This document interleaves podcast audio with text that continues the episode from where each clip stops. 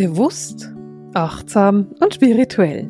Herzlich willkommen in der 218. Podcast-Folge von Seelenschimmer Herzensdialoge.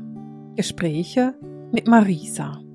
Ja, ich bin Marisa, ich bin spirituelle Lehrerin, ich bin Autorin und ich bin Medium. Und eines meiner Lebensaufgaben ist es, dir dabei zu helfen, deinen eigenen Seelenplan besser zu erkennen und wirklich den Weg deiner Seele zu gehen das Licht deiner Seele hier auf der Erde zu verankern und leuchten zu lassen. Und heute geht's in der Podcast-Folge auch um das Thema Seelenplan. Beziehungsweise es geht so ein bisschen um die Frage, wenn wir einen Seelenplan haben, warum manifestieren wir dann überhaupt? Warum machen wir uns dann die Mühe zu manifestieren, wenn unsere Seele ja sowieso schon einen Plan festgelegt hat, was sie in diesem Leben erleben möchte? Und als ich mir so ein paar Gedanken gemacht habe, was ich denn heute erzählen will, ist mir aufgefallen, dass für mich der Seelenplan und das Manifestieren zwei komplett unterschiedliche Dinge sind. Und das eine mit dem anderen tatsächlich eher ansatzweise zu tun hat. Der Seelenplan ist für große Dinge da. Der ist für große Themen im Leben zuständig, für große Erfahrungen, die wir machen wollen, für Dinge, die uns wirklich tiefgehend verändern, beeindrucken, glücklich oder unglücklich machen, Dinge, die wirklich tief mit uns zu tun haben. Das Manifestieren auf der anderen Seite, damit machen wir Dinge, die wir erreichen wollen. Wir manifestieren Dinge in unserem Leben, die wir verändern wollen. Und natürlich können wir große und kleine Dinge manifestieren. Aber wenn du ständig an deinem Seelenplan vorbei manifestieren würdest, würdest du das merken. Das fühlt sich dann einfach nicht richtig und stimmig an. Lass es mich ein bisschen auseinandernehmen. Der Seelenplan legt große Dinge fest, die du in deinem Leben erleben möchtest. Stellen wir uns vor, dass du aus einer Familie kommst, in der sich deine Eltern getrennt haben, da warst du vielleicht fünf. Das heißt, du bist dann mit getrennten Eltern aufgewachsen, hast so dieses hin und her erlebt, vielleicht auch Streit zwischen deinen Eltern oder auch neue Geschwister, die damit dazugekommen sind, also irgendwie eine moderne Patchwork-Familie. Das ist ein so tiefer Schnitt in deinem Leben, eine so große Veränderung für ein fünfjähriges Kind, dass das etwas ist, was im Seelenplan dieses Kindes gestanden hat. Oder stellen wir uns vor, dass du mit sieben Jahren ein Geschwisterkind verloren hast, an einem Unfall, an einer Krankheit, was auch immer dann ist das etwas, was so tief einschneidend ist, dass dies auf jeden Fall in deinem Seelenplan drinsteht. Denn das sind Erfahrungen, die deine Seele sich ausgewählt hat, erleben zu wollen. Das sind Erfahrungen, die tief deine ganze Persönlichkeit tangieren und vielleicht auch irgendwo verändern. Dinge, die man nicht einfach weglächeln kann oder wegdiskutieren, da ist wirklich was vorhanden. Eine andere Situation könnte sein, dass du mit genauso jung, vier, fünf, sechs, vielleicht auch zehn, von einem Land in das andere umziehst. Auch das ist etwas, was dich tiefgehend verändern wird. Du bist dann zur Hälfte im einen Land zu Hause und hast da Wurzeln und zur anderen Hälfte im anderen Land zu Hause und hast dort Wurzeln. Und wahrscheinlich wirst du dich irgendwo nie ganz zu Hause fühlen, weil das alte Land ist dann irgendwann nicht mehr das, was du gekannt hast und das neue Land ist irgendwie nie das, wo du wirklich deine Wurzeln hast. Und es ist ein bisschen egal, wie alt du warst, ob das jetzt mit fünf oder 15 ist, du wirst diese Erfahrung gemacht haben und lernen, dass du dich dann irgendwann nach ein paar Jahren in beiden Ländern nicht 100% wohlfühlst, sondern immer das Gefühl hast, du fällst so ein bisschen zwischen Stuhl und Bank. Das sind große Themen, die du da in deinem Leben dir erschaffen hast, angezogen hast und die deine Seele erleben möchte. Und alle diese Themen, die ich jetzt angesprochen habe, zum Beispiel die getrennten Eltern, wenn du da mal ein bisschen tiefer reingehst, kannst du dir überlegen, naja, was könnte das für Vor- und Nachteile haben? Wenn du jetzt mit Eltern aufgewachsen bist, die sich furchtbar gestritten haben und kein Wort miteinander wechseln konnten, ohne dass sie in die Lüfte gegangen sind und der Papa über die Mama gelästert hat und die Mama ständig über den Papa geschumpfen hat, dann warst du in einer Situation, in der du irgendwo immer ein bisschen falsch warst, weil wenn du Papa gesagt hast, dass du Mama magst, dann war Papa wütend. Und wenn du Mama gesagt hast, dass du Papa magst, dann war Mama wütend. Also irgendjemand war dann immer unglücklich, irgendwie jemand war dann immer wütend. Und Wahrscheinlich hast du dadurch irgendwo nicht mehr gewagt, wirklich etwas zu sagen und hast dich in dich selbst zurückgezogen oder dich anderen Dingen zugewandt. Aber du durftest dann nicht wirklich offen sein in der Wahrnehmung deiner Gefühle, weil du immer Angst haben musstest, dass du deinen Papa oder deine Mama verletzt. Nun gibt es natürlich auch die Möglichkeit, dass du in einer Trennungssituation aufgewachsen bist, in der es großartig war. Vielleicht haben deine Eltern das richtig gut hinbekommen, dieses Co-Parenting und konnten dir so viel Liebe geben, wie du brauchtest. Und vielleicht hast du dann noch Halbgeschwister bekommen oder eben Patchwork-Geschwister bekommen. Und das hat alles viel Freude gemacht. Und du konntest einfach wahrnehmen, dass du nicht nur Mama und Papa hast, die dich eh nicht lieben, sondern vielleicht auch noch einen Stiefvater oder eine Stiefmutter, die dich ebenso geliebt haben. Oder dich heute natürlich auch immer noch lieben. Und du dadurch bemerkt hast, dass du von eigentlich ganz schön vielen Menschen geliebt bist. Und natürlich ist das die schönste Idee einer Trennung, denn realistischerweise gibt es Trennungen in unserem Leben. Es ist einfach so. Das ist etwas, was zu uns als Menschen dazugehört. Und auch wenn wir uns fest vornehmen, unseren Kindern ein sicheres, stabiles Zuhause zu geben, können wir einfach nicht immer alles beeinflussen. Und so kann es eben sein, dass es zu einer Trennung kommt. Und das ist auch nicht schlimm. Es gibt halt einfach, und da ist der Seelenplan drin, die unterschiedlichen Wahrnehmungen einer solchen Trennung. Wie nimmt deine Seele das wahr? Nimmt deine Seele etwas wahr als etwas, was belastend ist und anstrengend und unschön? Oder nimmt deine Seele es wahr als etwas, was auch bereichernd sein kann, als etwas, was harmonisch gelöst wurde? Und ich bin mir bewusst, dass eine Trennung am Anfang immer mit Schmerz zu tun hat. Das ist einfach ganz normal, denn man trennt sich ja nicht aus der Liebe heraus. Man trennt sich, weil es nicht mehr funktioniert und da ist immer irgendwo Schmerz involviert. Und deswegen, auch wenn du jetzt selbst in der Situation bist, wo du sagst, na ja, ich bin gerade in der Trennung oder ich habe mich getrennt und meine Kinder haben auch gelitten darunter, dann mach dir das bitte nicht zum Vorwurf, sondern Erkenne einfach, dass es eben auch mit den Seelenplänen deiner Kinder zu tun hat und dass es nicht automatisch bedeutet, dass du alles komplett falsch gemacht hast, sondern es bedeutet, dass dein Kind sich etwas ausgewählt hat, was es erleben möchte und du übrigens ja auch. Also auch du gehst ja durch eine Trennungssituation durch. Genauso ist es mit den anderen Themen. Ein Tod, ein Todesfall in einer Familie. Wie trauert Mutter, wie trauert Vater, wie trauert das Kind? Hat das Kind überhaupt Platz zum Trauern? Wie wird es gelöst innerhalb der Familie? Hast du Unterstützung oder hast du keine? Bist du komplett einsam mit dem Tod eines Geschwisters und wird von dir erwartet, dass du jetzt die Eltern durch diese Trauer durchträgst? Oder wirst du wunderbar abgeholt? Konnten deine Eltern dich darauf vorbereiten und mit dir gemeinsam durch den Prozess durchgehen? Hast du sonstige Ansprechpersonen, mit denen du ein Vertrauensverhältnis hast und auf die du zurückgreifen kannst? Du siehst auch bei einem Todesfall, es ist komplett unterschiedlich, wie damit umgegangen wird.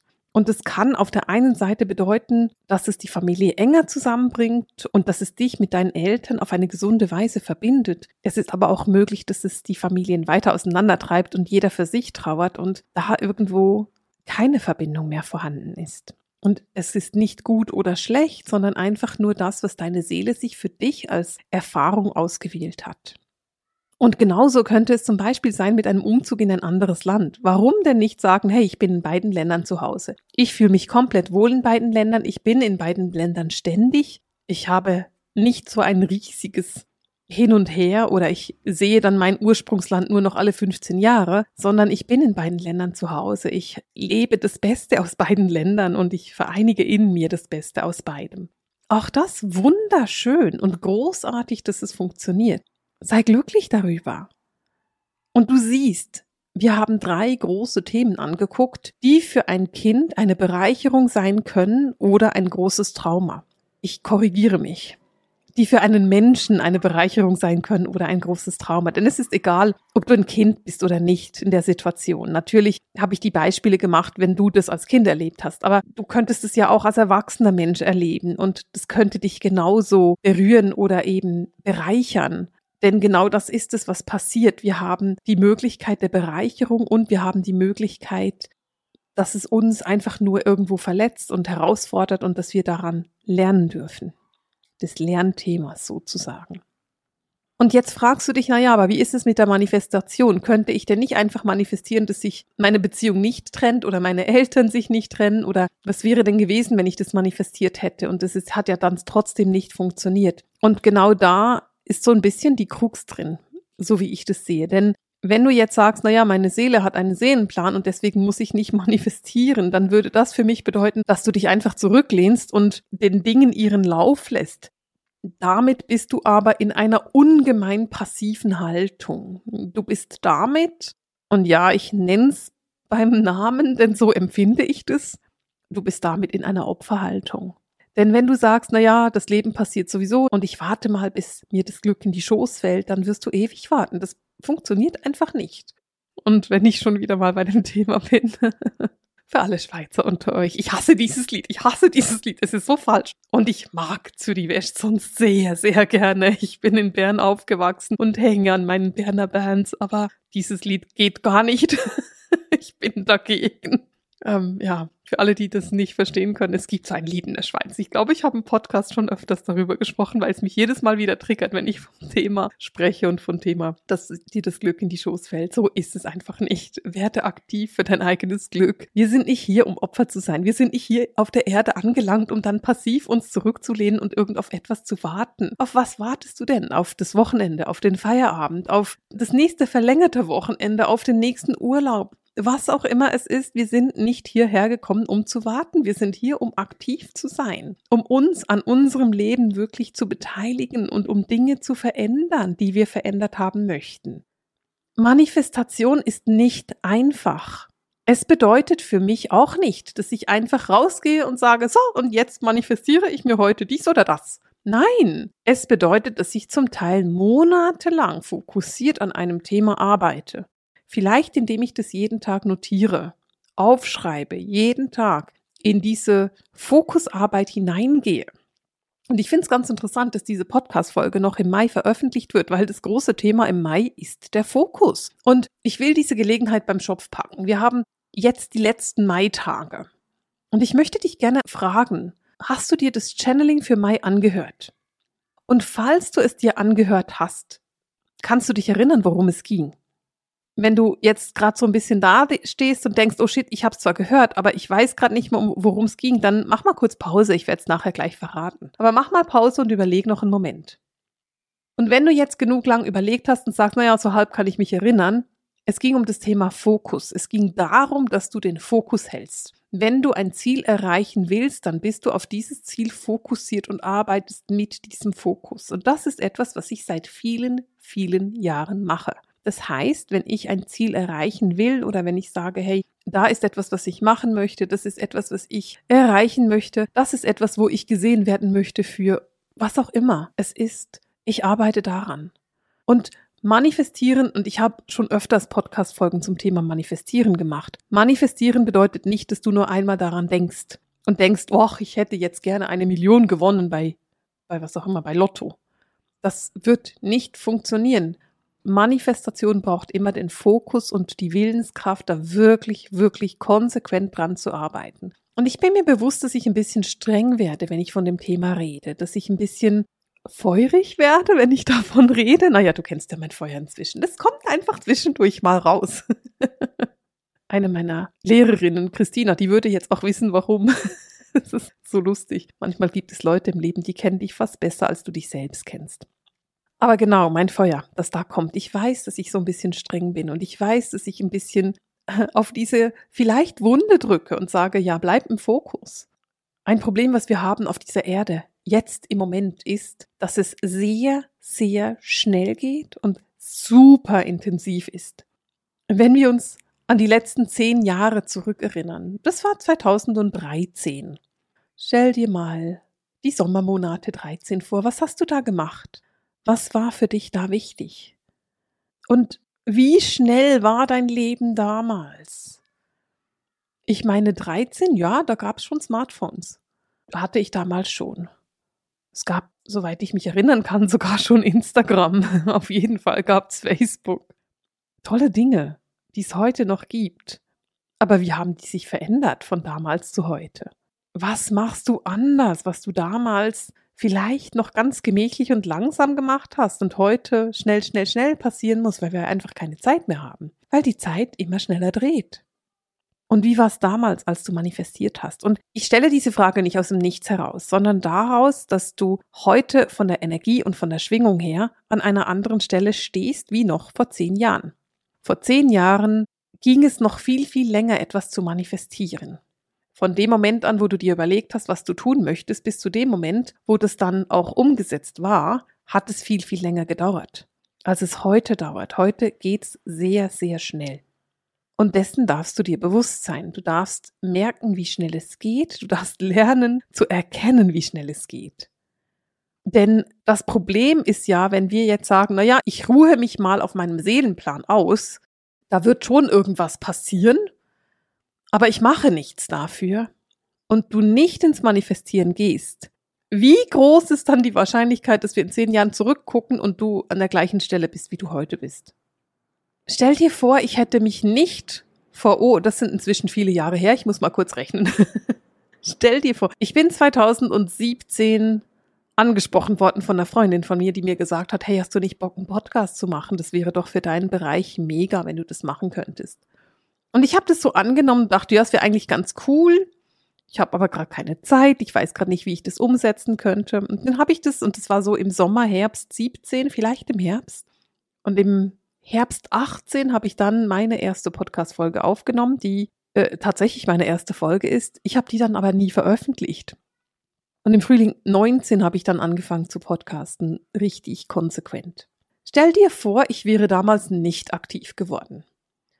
Ich hätte gedacht, nur ja, wenn es mein Seelenplan ist, dann werde ich dann schon irgendwann so einen Podcast machen. Aber ich warte mal, weil ich bin nicht ganz sicher, ob es wirklich mein Seelenplan ist.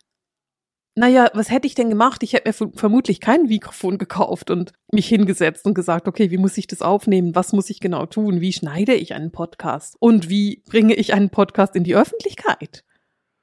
Vermutlich würde ich immer noch da sitzen und warten darauf, dass ein Mikrofon in meine Schoß fällt mit der Aufforderung, doch daraus bitte einen Podcast zu machen. Und dann würde ich da sitzen und denken, oh, ich weiß nicht, wie man das Programm bedient.